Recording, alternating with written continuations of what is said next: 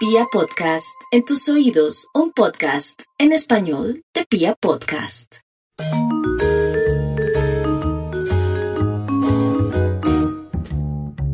Hola a todos, bienvenidos. Este es Rescate Financiero, el podcast. Yo soy Catalina Gudelo, abogada especialista en solución de problemas de endeudamiento.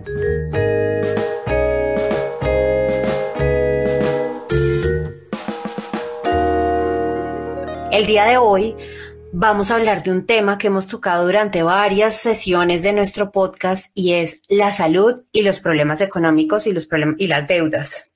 Para esto he invitado al doctor José Fernando Orduz, él es médico cirujano de la Universidad del Rosario, es magíster en salud pública y magíster en medicinas alternativas de la Universidad Nacional.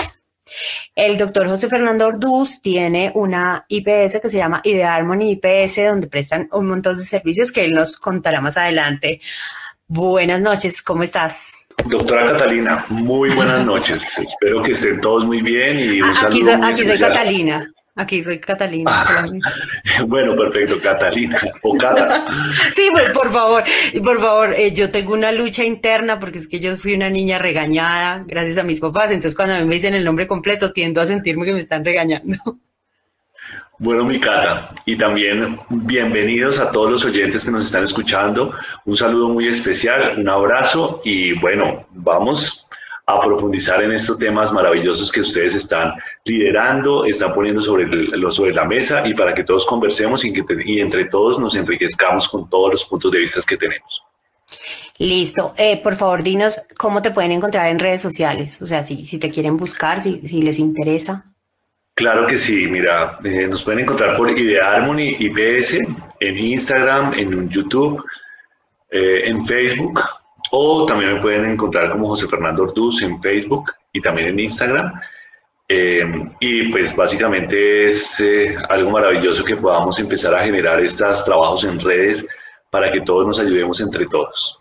Listo.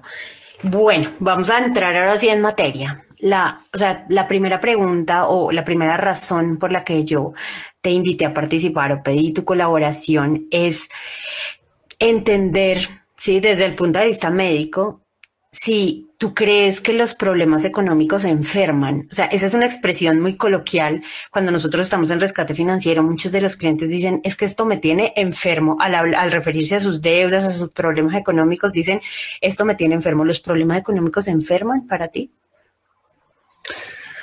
Pues mira, Tata, mm, definitivamente tenemos que partir de ciertos hechos concretos. La OMS hace unos aproximadamente unos 10 años publicó un estudio muy interesante que se llamaba carga de enfermedad, o sea, es decir, calculaban cuál era la enfermedad o las enfermedades más frecuentes y que generaban más carga para una sociedad.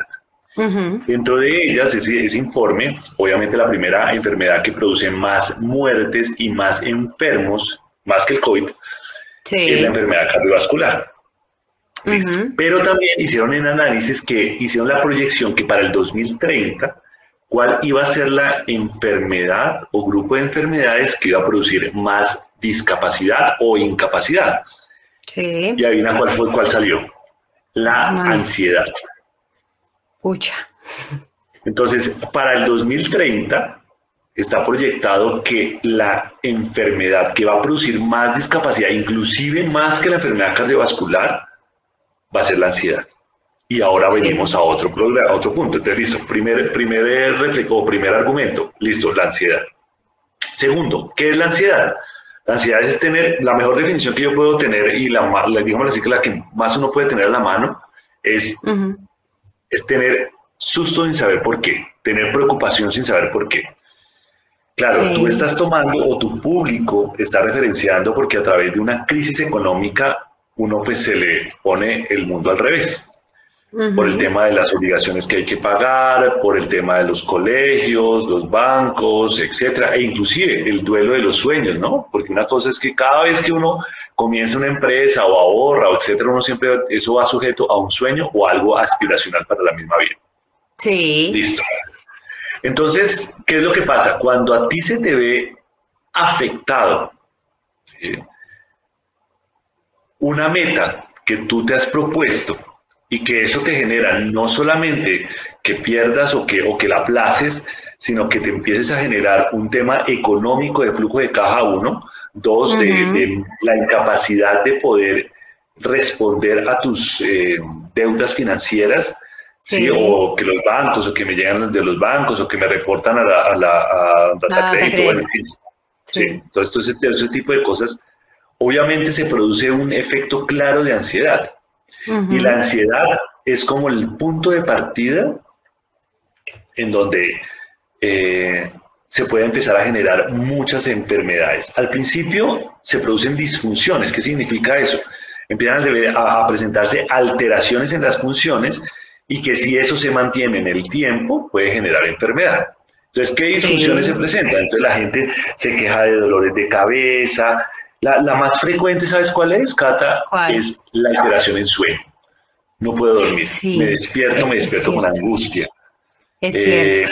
Eh, mira, que, perdón que te interrumpa, mira que yo tengo, yo tengo una frase que hemos recolectado eh, de, nuestra experiencia en la consulta eh, con los clientes y es, si su último pensamiento antes de poner la cabeza en la almohada, no antes de dormirse, porque muy seguramente después de ese vendrán otros, antes de poner la cabeza en la almohada, es sobre un tema de deudas, usted tiene un problema económico que atender. O sea, no puede ser que mi, como que mi cierre del día siempre sea pensar en las deudas o pensar en, en mis problemas económicos. Y, mira, tú lo dices perfecto, sí, o sea, tiene que ver con el sueño, me quita el sueño, me quita la capacidad de descansar.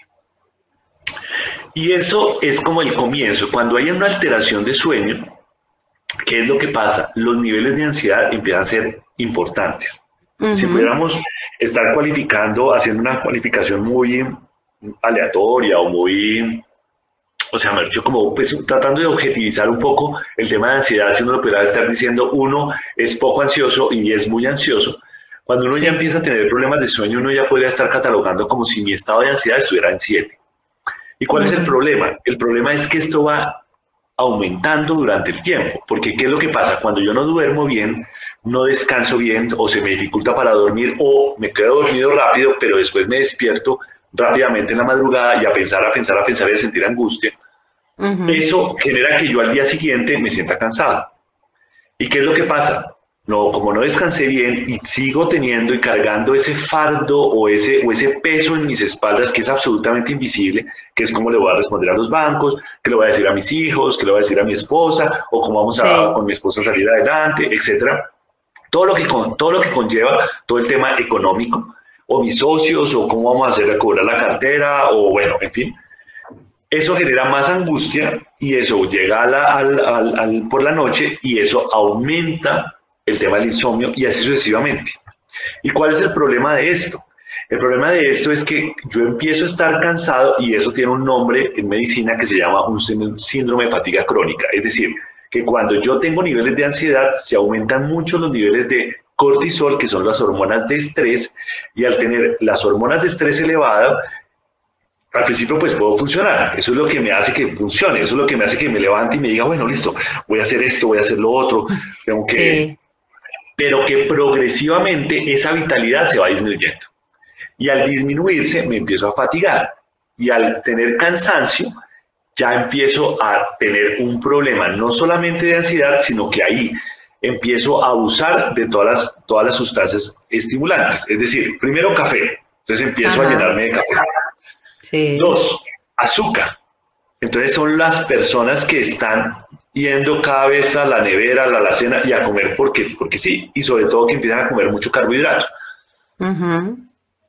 Tercero, comienza uno a no tener energía ni siquiera para hacer ejercicio. ¿Y qué significa eso? Que uno va empezando a generar un sedentarismo. Con mala dieta, mal dormida, sedentarismo, ansiedad, ahí empezamos a, pues, café, la, el cigarrillo el alcohol u otras u otros bebidas estimulantes. ¿Y qué es lo que pasa con esto? Aunque el, alcohol es inhibidor, al principio te estimula y después te, genera una inhibición. ¿Qué es lo que pasa? Ahí estamos haciendo carrera para una exacerbación o una enfermedad cardiovascular, llámese hipertensión arterial, etcétera, llámese un aumento del peso, entonces ahí empieza el sobrepeso y si seguimos en ese, en ese ritmo de vida, va a llegar un problema de diabetes, de alteración de lípidos, etc. Y eso, todo eso se convierte en un feedback negativo. Y ahora, cuando digo feedback negativo, es como que, listo, entonces me preocupo más, como más mal, no hago ejercicio, no duermo y tengo que estimularme, entonces llenarme de carbohidratos, etc. Y en un sedentarismo, cigarrillo, etc. Y ahí empieza la hipertensión arterial. Pero lo más complicado del asunto, Cata, es que esto no solamente es para las, esto no solamente se ve para las personas que están en problemas desde el punto de vista económico. Eso también se ve en casi la mayoría de las personas que estamos estando viviendo en una eh, sociedad de productividad en la forma como lo estamos planteando y lo estamos viviendo. O sea, el sistema económico lo está generando así. Eh, por ejemplo, por esa razón es que los, los sitios de relajación, meditación, yoga, bueno, etcétera, han tenido tanta boga, es porque la gente llega muy angustiada para consultarlos, no necesariamente en una crisis económica. Tú no te imaginas la cantidad de estrés o los niveles altos de ansiedad que tienen las personas para mantener su trabajo, por ejemplo. Sí, y, sabes qué pasa. Sí, dale. Y sabes qué pasa, es, es, es, no sé, es como una bola de nieve y es, y es un camino autoimpuesto en muchísimas ocasiones.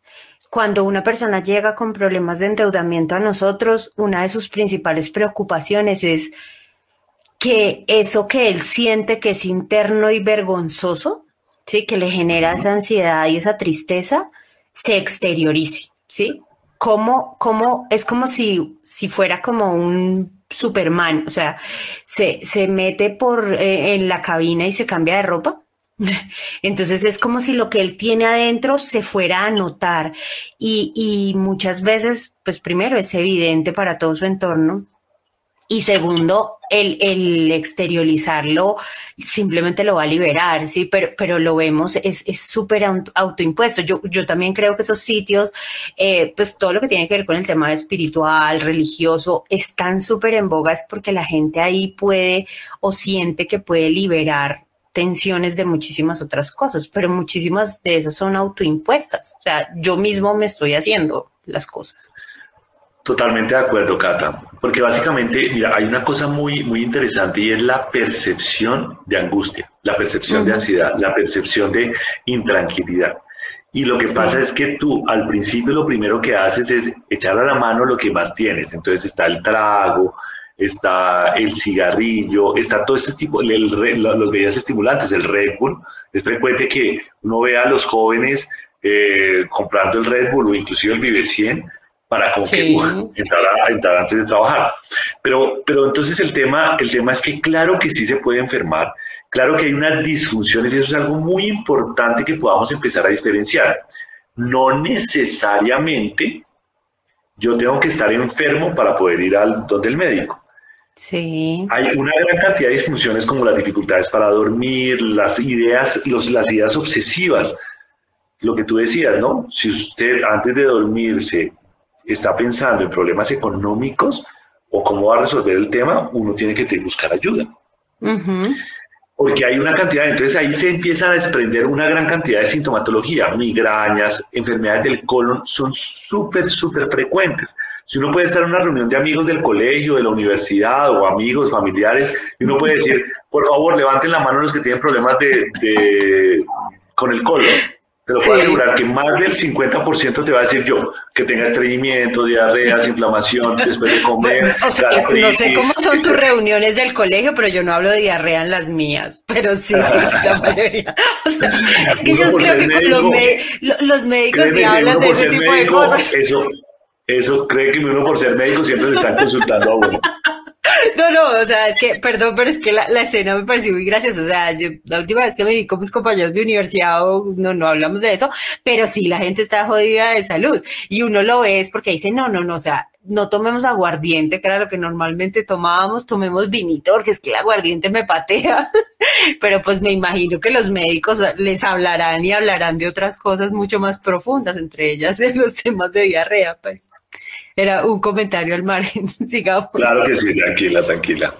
Entonces, entonces, claro, claro que sí. Entonces, o, sea, hay, que tener, estar muy frecuente de ese, o estar muy pendiente de esa, de esa discusión para poder empezar a estar identificando que eso puede estar alterando mi salud y eso eh, puede generar no solamente problemas de económicos, sino también problemas tanto familiares, etcétera, porque también hemos hablado sobre la irritabilidad. La irritabilidad es una manera de expresión de esa presión que tengo dentro de eh, en mis espaldas y la incapacidad que tengo para dar una buena solución a eso.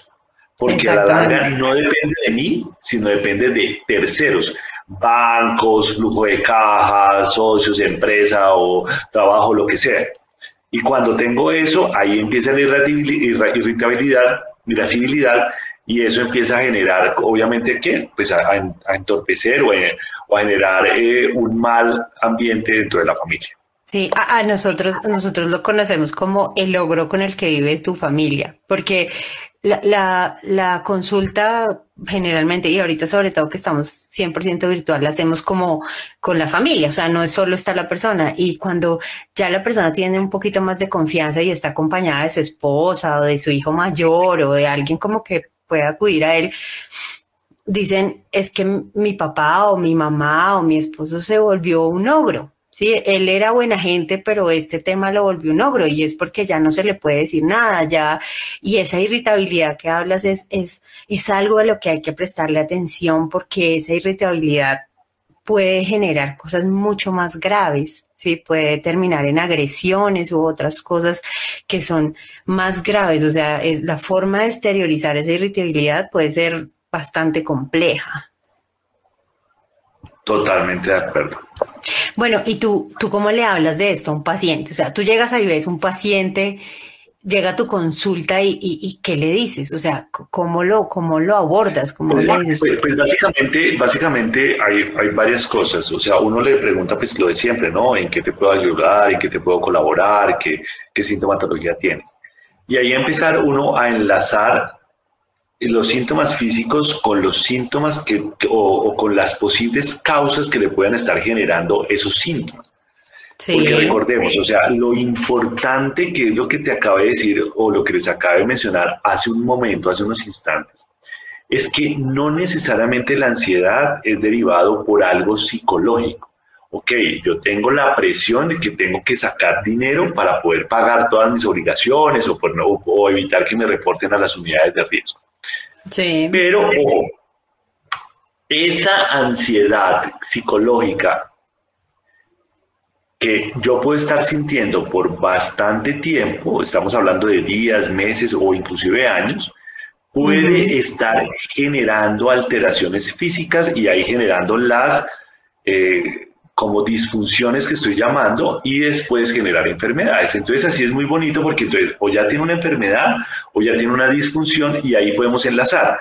Y una de las cosas que más importante pues, o lo que uno logra en la cotidianidad hacer con el paciente es que pueda entender que no solamente es que sientan la ansiedad, sino más bien es que cómo podemos evitar para que esa ansiedad psicológica pueda disminuirse para que eso no le siga generando daños en la parte física y que al contrario generemos un espacio en donde el cuerpo físico pueda estar mucho más fuerte, con más vitalidad, para que el cuerpo emocional, o si lo podemos llamar así, la parte psicológica, pueda tener más fuerza cognitiva para poder enfrentar la solución adversa o para el problema adverso que en este momento está, está viviendo. Y eso pueda estar logrando como poder resolver o generar más ideas. ¿Qué es lo que yo he visto? Que cuando tú estás en esta ansiedad, tú lo ves todo negro.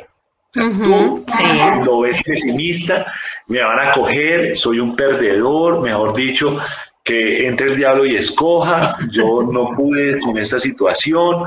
Pues la palabra que utilizamos para significar eso es una palabra que es muy agresiva, que es quebrado cuando la persona se quiebra y, una de las cosas, y yo creo que tú estarás de acuerdo conmigo, es que la persona no se quebró. O sea, que decir que me quebré es que me, como si me hubiera roto y yo no me he roto, tengo un problema que tengo que solucionar, pero es, esa palabra es supremamente agresiva y tiene un significado muy fuerte social, ¿sí? Cuando dice, no, es que yo me quebré, ¿sí? Me rompí. E, es demasiado drástico, entonces sí, sí es, sí es cierto, o sea, lo, que dices es, es completamente cierto. Claro, no, y, y, y, Cata, hay, un tema muy importante y es que precisamente la, tú, tú acabas de mencionar algo que me parece importante realzar, es la importancia de la influencia cultural ante una equivocación o ante un error o ante un revés. Ajá. Nosotros estamos huyéndole desde que somos pequeños al error y todos merecemos embarrarla yo tenía un profesor de terapia neural que nos decía que el profe Payán, que en paz descanse, que en esta pandemia nos abandonó en este plano, y él decía, los derechos humanos están incompletos. ¿Cómo así, profe? Claro, porque hay el derecho a ser incumplido, al derecho a embarrarla. Todos tenemos el derecho a embarrarla. ¿Sí? Y es un derecho humano, y él lo consideraba como un derecho humano. Y, yo pensaría que esa connotación cultural y social pesa mucho en este momento para generar mayores niveles de ansiedad y obviamente generar problemas de, enfermedades. Entonces eso tú, tú, lo mencionas muy bien, el tema de quebrar, el tema de la dificultad que tenemos para aceptar errores y, y, lo que tú, yo creo que tú tienes una gran, un gran bagaje en este tema de que cuando uno pueda estar absolutamente difícil o, atravesar una situación difícil económica con múltiples deudas, siempre hay una solución. Sí. Y si uno mira, siempre se soluciona al final, puede que sea en un año, en dos meses, tres meses, un año, cinco años, pero se soluciona y la vida continúa. Y a veces uno le da tanta, tanta, tanta valoración emocional y tanta valoración cultural que, que por eso es que lo desgasta tanto a uno. Pero al final y al cabo, como todo, siempre se resuelve. No, y, es entender, una de las cosas que más repetimos en este podcast y más decimos en rescate financiero es, Marica, fresco, que, la que el dinero es una energía, es decir, es un circulante. No se preocupe que eso, así como se fue y usted siente que ya se fue del todo y que este es pues el, el, el más pobre del planeta Tierra, así mismo puede volver, ¿sí? Y si uno lo ve así, pues simplemente acepta que pues la cagué, hice cosas que no debía, pero entonces también, también eh, puedo hacer cosas que sí, que sí puedo hacer, puedo construir, puedo hacer. Y, y, una de las recomendaciones y una de las razones de traer una persona como tú a este podcast es que nuestros oyentes entiendan, ¿sí? Que lo que les está, les está pasando merece atención, ¿sí? Porque tendemos también a autocastigarnos. Entonces, no es que yo que me voy a ir a donde un médico a que si yo fui el que me causé todo esto, ¿sí? O yo fui el que hice esto, o yo no merezco, o no necesito, o yo estoy bien, o sí, como yo me siento como un agresor cuando, cuando las personas eh, entran en una crisis económica, se sienten como agresores en su familia. Entonces, yo me, yo me gasté mal la plata, yo no le dije a nadie, yo hice, se juzgan horrible entonces sienten que merecen un castigo. Y al sentir que merecen un castigo, el mejor castigo que encuentran es dejando de atender su salud. Nosotros tenemos un caso muy, muy, muy complejo de un señor que ya era muy mayor y lo único que él me decía es, mire, yo necesito solucionar lo de mis deudas para poderle dejar la pensión de sustitución libre a mi esposa.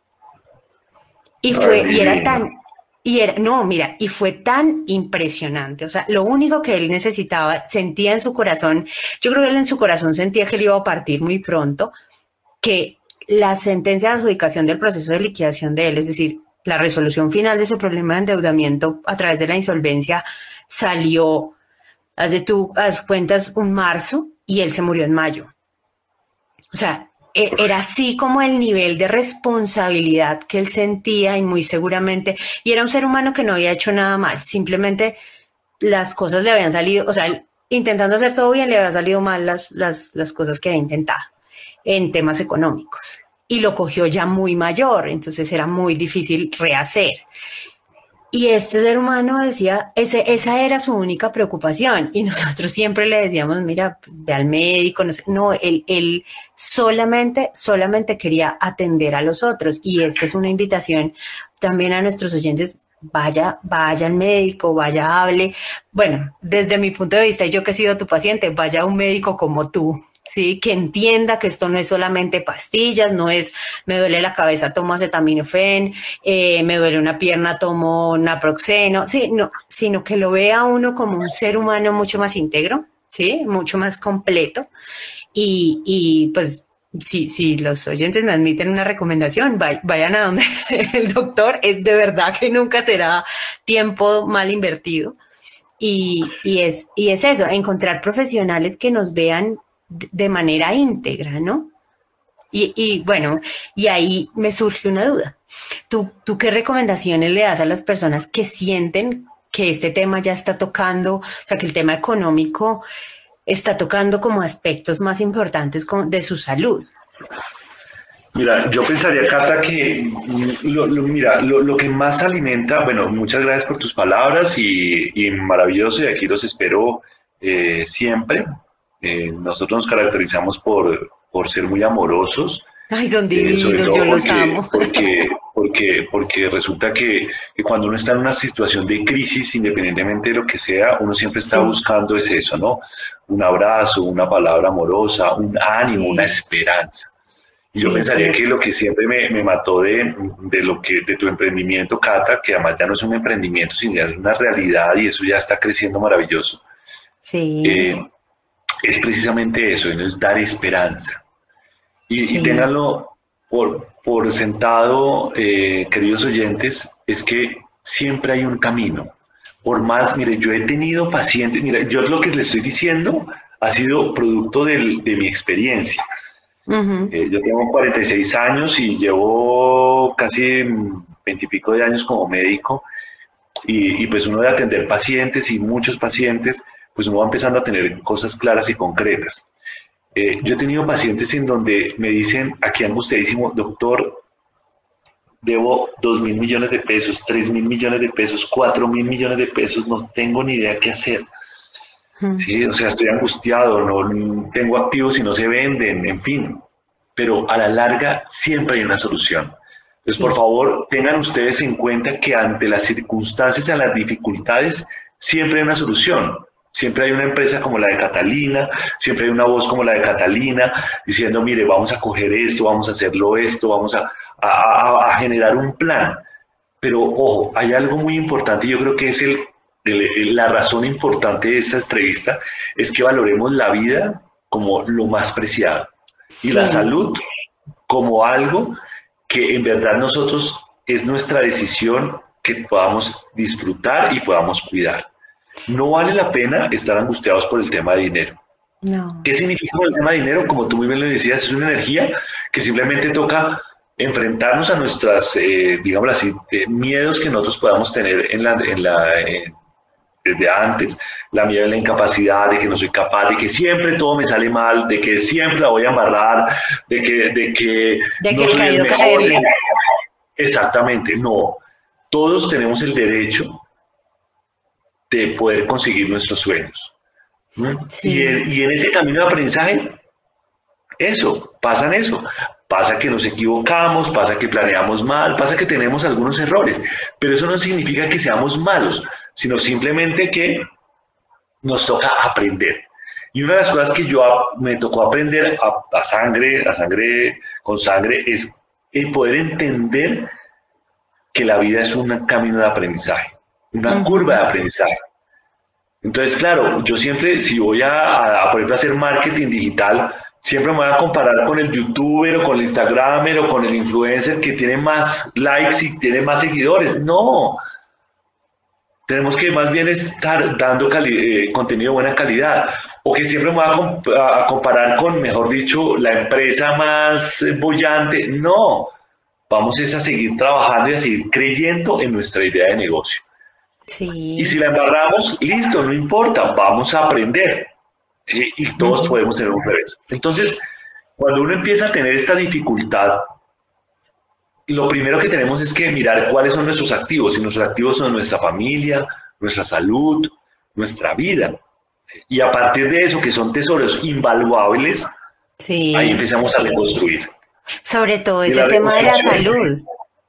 Claro, entonces, ¿qué es lo que tenemos que hacer con el tema de la salud? Entonces tenemos que cuidarnos con la dieta, tenemos que hacer ejercicio. Si no nos gusta hacer ejercicio, pues con solamente caminar. Yo le digo a los pacientes, así sea escuchando noticias o así sea escuchando radio, así sea escuchando música, pero por favor disfruten la comida, disfruten la alimentación, disfruten el, hacer ejercicio.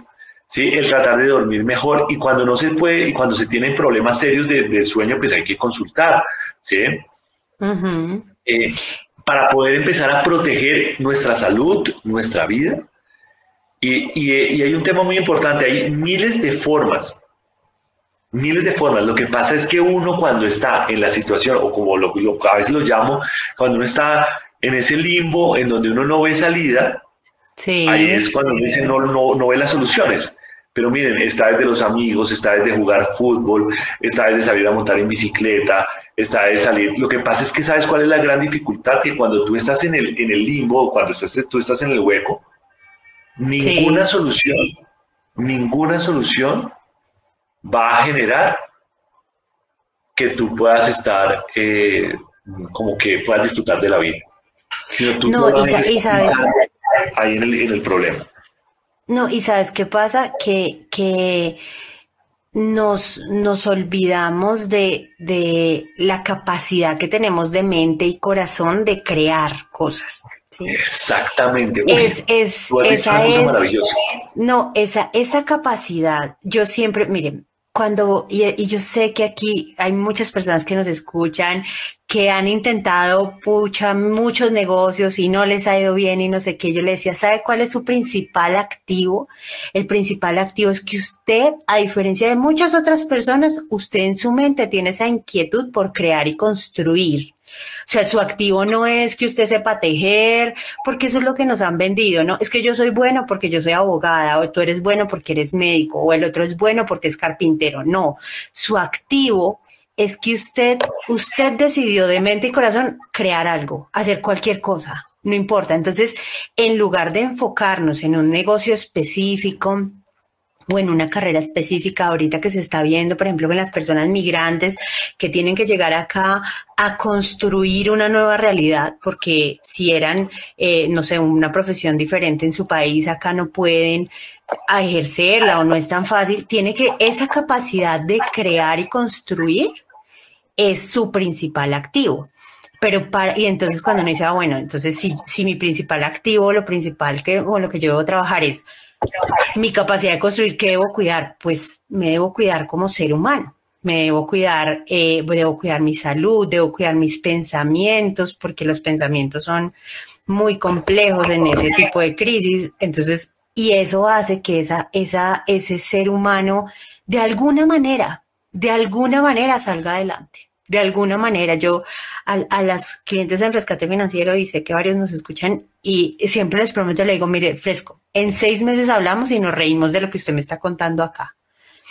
¿Por qué? Porque la situación que hoy vemos terrible nos pasa como a los niños pequeños. Yo tengo un hijo pequeño y para mi hijo es un drama, no sé, que, el huevo estaba más duro de lo que le gusta o sí, es, pues, es la cabose.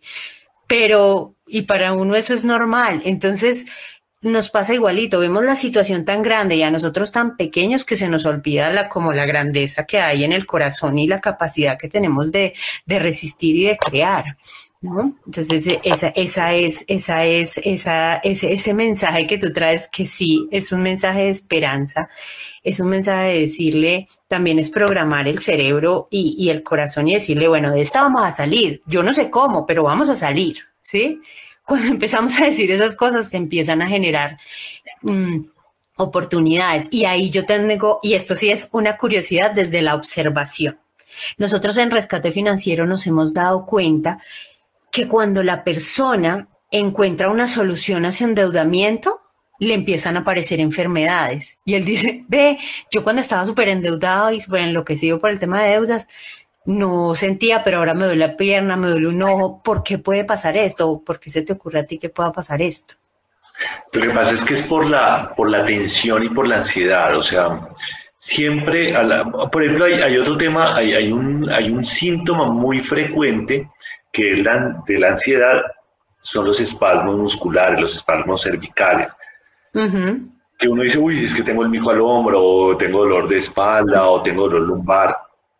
Sí, son, son síntomas predictores que tú tienes una ansiedad, que tú tienes una, una, que tienes ansiedad y que eso puede generarte una crisis de ansiedad o una crisis de pánico. ¿Cómo es la crisis de pánico? Que tú quieres salir corriendo. Sí. Sí, o sea, es decir, que tú como que tú ya sientes que no puedes aguantar y es que en verdad es eso, o sea, es una, es, es empezar a sentir que no puedes manejar las circunstancias. Entonces, entonces eso se empieza a alborotar y, y, digamos así, esa cantidad de síntomas empiezan a emerger, ya sea a nivel de tema de dolor de cabeza, el colon, eh, temas de rinitis alérgica, en fin, una gran cantidad de cosas. Pero sabes que hay, hay algo muy importante y es, volvemos a lo mismo, ¿no? Es generar esperanza. Yo creo que cuando los pacientes llegan y yo les digo, bueno, tranquilo, que yo me voy a encargar de su salud, Solamente usted tiene que estar, es bajar la, bajar la ansiedad o tratar de bajar la ansiedad o bajar la preocupación. Déjemela a mí. Yo, yo me responsabilizo de usted. Pero vamos a empezar a hacer ejercicio, etcétera. Y con los medicamentos, o obviamente naturales, eh, eso genera con que el paciente vaya a empezar a estar más tranquilo y ahí empiezan a vislumbrar un poco más el tema de, su, de, de, de, la, de, las soluciones. Y lo lindo del asunto es que, por ejemplo, lo que tú acabas de decir, ¿no? Por ejemplo, supongamos, no hay cosa más complicada que cuando tienes un problema económico, encontrar una voz con experiencia que te pueda decir, ok, mire, lo que vamos a tener, lo que usted, su problema lo vamos a resolver con este plan de intervención, que es lo que ustedes, lo que hacen ustedes. Eso genera mucha tranquilidad, porque lo que más aumenta la ansiedad es la incertidumbre. Cuando ustedes le generan la certidumbre de decir, ok, venga, yo me voy a encargar de esto, vamos a hacer esto, vamos a hacer lo otro, ahí en ese momento como que empieza a disminuir la ansiedad porque ya siento que ya no soy yo solo mí, yo, yo, solito, sino que ya empezamos a vivir y a compartir. Y además lo que tú dices esto es algo muy importante, la vergüenza. Decir, no, si yo me gasté todo el cupo de endeudamiento de mi tarjeta por irme a San Andrés o irme a Miami o comprarme un carro, comprarme algo, y entonces después resulta que no fui capaz y no me salió la plata y no me salió el trabajo, en fin. Y entonces ahí viene la volvemos a lo mismo, todos la embarramos. Lo importante no, mira, yo la, mejor definición de éxito que yo, que yo he podido leer es tener la capacidad de levantarse una vez más que los demás. Es que ni siquiera es decir, no, es levantarme una vez más que los demás. Porque es muy fácil darse por vencido. Es muy, es muy fácil decir, no, este, este negocio ya no sirve no, este tal. Pero cuando tú sientes la pasión, mira, hay, una charla TED que me, que me, cambió la vida, y fue una charla TED en la cual eh, estaba, estaban diciendo que cuáles eran los factores de éxito de las empresas de éxito. Y el mejor factor de pronóstico, o sea, hecho de éxito, era que el, el que dirigía la compañía tenía que estar apasionado por la misión y la visión de la empresa. O sea que si vendía zapatos, tenía que sentir que eran los mejores zapatos. Que si vendía computadores o lo que sea, eran los mejores computadores. Y el hombre se esforzaba por tratar de, de, imprimir esa, esa, esa visión a, todos sus empleados. Entonces él daba un ejemplo de los hermanos Wright, que en esa misma época la Marina de los Estados Unidos eh, contrató al mejor ingeniero egresado de Harvard, diciéndole, mire, lo otro le vamos a dar un, un cheque en blanco de utilice todo lo que usted quiera, utilícelo para eh, conseguir una máquina que pueda volar. Y en ese momento los hermanos Wright eran unos que tenían una, eran una, pues, arreglaban bicicletas, tenían un taller de bicicletas, y ellos en sus ratos libres estaban fabricando el tema de la, de la máquina pues, para hacer volar, para que pudiera volar. Cuando los hermanos Wright, después de miles y miles de intentos, lograron empezar a decirle a los medios a decirle, mire, tenemos una máquina para que, puede volar. En ese momento el ingeniero se dio cuenta que los hermanos Wright los, le, habían ganado. Y en, el, y ese momento él fue a la marina y le dijo, ya, ya lo descubrieron, ya soy, ya no, ya no sirvo para estar acá. Y sin me, me hecho renuncio. y les dejó el, proyecto tirado. La reflexión que decía el, el speaker aquí de, de las charlas TED decía, si ese ingeniero hubiera tenido la visión y el apasionamiento de que en verdad lo que él quería era lograr una máquina que pudiera volar, él se hubiera ido a los hermanos Wright y le hubiera dicho, listo, oiga, mire, yo soy ingeniero, venga, perfeccionamos lo que ustedes descubrieron y fuera de eso tengo dinero para que empecemos a mirar los etcétera, y perfeccionemos la idea. Pero ¿qué fue lo que él hizo? No, yo me limpio las manos, me ganaron y yo entrego el, proyecto. Entonces, a veces lo que nos hace es eso, ¿no? Es seguir la persistencia, seguir la consistencia y seguir el deseo de nuestro corazón y sobre todo eso se llama la pasión. Entonces, todos los que están, quizás son tus clientes, son apasionados que tuvieron algún revés o que tuvieron alguna inexperiencia o que les faltó conocimiento, etcétera. Pero eso se puede generar a través de la vida. tenemos algo muy importante que es vida, salud y sobre todo tiempo. Entonces, ánimo. No, y, yo siempre, yo siempre digo es que los, los endeudados somos súper optimistas porque como cree que llegamos a ese nivel de endeudamiento, los endeudados somos románticos porque creemos en todos los negocios, los endeudados somos maravillosamente optimistas porque tenemos unas cuentas que solo nos dan a nosotros. Entonces yo, yo digo, es, es, es entender que así, o sea, cada virtud puede ser vista como un defecto en algún momento de la existencia. ¿No? Dependiendo quién la esté mirando y desde donde quién la esté observando. Entonces, es, es entender y es aplicar eso y a, a muchos nos funciona el humor, ¿sí? A muchos. A otros no les funciona el humor, sino les funciona la reflexión, o sea, darse un momento, apartarse un momento, entender, respirar y volver a comenzar. Pero todos es sentarnos y buscar en algo que nos podemos apoyar. Bueno, y ya para terminar, entonces cuéntanos en qué ciudad estás, eh, cómo te podemos encontrar, tienes algún teléfono.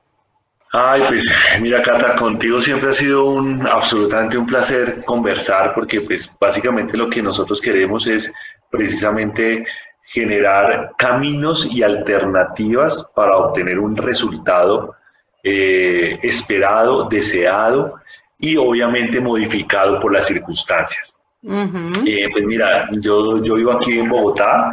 Eh, mi dirección es en IPS, que lo pueden eh, googlear literalmente. Idearmon IPS queda en la carrera 7B bis, número 12372. Los teléfonos es 702-4068 o 321-31-876. Mm, y estamos precisamente para eso, ¿no? Para generar siempre alternativas, para generar esperanza, para mí hay, momentos, mira, Cata, eh, a veces llegan los pacientes con un cáncer estadio 4, o sea, es decir, que está metastásico, que está casi terminal y uno dice, Dios mío, ¿qué más hago? Sí. Y ahí siempre la respuesta es la misma, ¿no? Dar esperanza. No necesariamente dar esperanza que se curen, sino que simplemente vamos a vivir lo que podamos vivir, lo vamos a vivir bien. Y todas las personas que hemos tenido problemas, sobre todo porque todos hemos tenido problemas económicos. Sí. No son ni los primeros ni los últimos, ni los únicos. ni los únicos. Y lo más importante es que lo que vamos es a respirar profundo y a seguir. Es como cuando uno se cae en bicicleta. Y se puede pegar, mejor dicho, lo que toca uno es levantarse, limpiarse las heridas y volverse a montar en la bicicleta porque tenemos que llegar a nuestro, a nuestro destino y a cumplir nuestros sueños. Porque los sueños sí se cumplen. Lo que pasa es que hay dificultades en el camino. Pero como decíamos, ¿no? El éxito es levantarse una vez más que los demás. Muy bien, muchas gracias José por eh, eh, atender esta invitación, por regalarnos tu tiempo. De verdad, de verdad, yo sé lo valioso que es lo que nos estás contando, sé cómo a través de tu práctica cambias la vida de muchos humanos, entre estos esta humana que te está hablando y yo sé, yo sé que estos consejos van a ser muy útiles para personitas por ahí que nos están escuchando y tal vez sientan que el camino se está poniendo muy difícil, pero finalmente sigue siendo un camino, ¿no? Entonces, muchas gracias a todos por escucharnos. Eh, recuerden que puedes encontrar, pueden encontrarnos en todas nuestras redes sociales como Rescate Financiero Colombia y nos hablamos en una próxima oportunidad.